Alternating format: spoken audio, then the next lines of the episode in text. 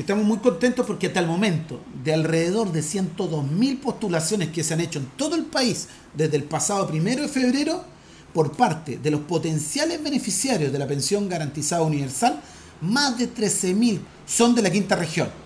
En suma, al mes de agosto queremos llegar a los 604.000 personas en todo el país, de forma tal que el total de los pensionados y pensionadas que reciben la pensión garantizada universal serán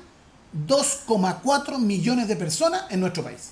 Seremi, además es importante recalcar eh, de que esto viene aparejado también con un eh, próximo reajuste que se va a hacer a esta, a esta pensión garantizada universal y que también eh, se van a realizar año a año los días 1 de febrero.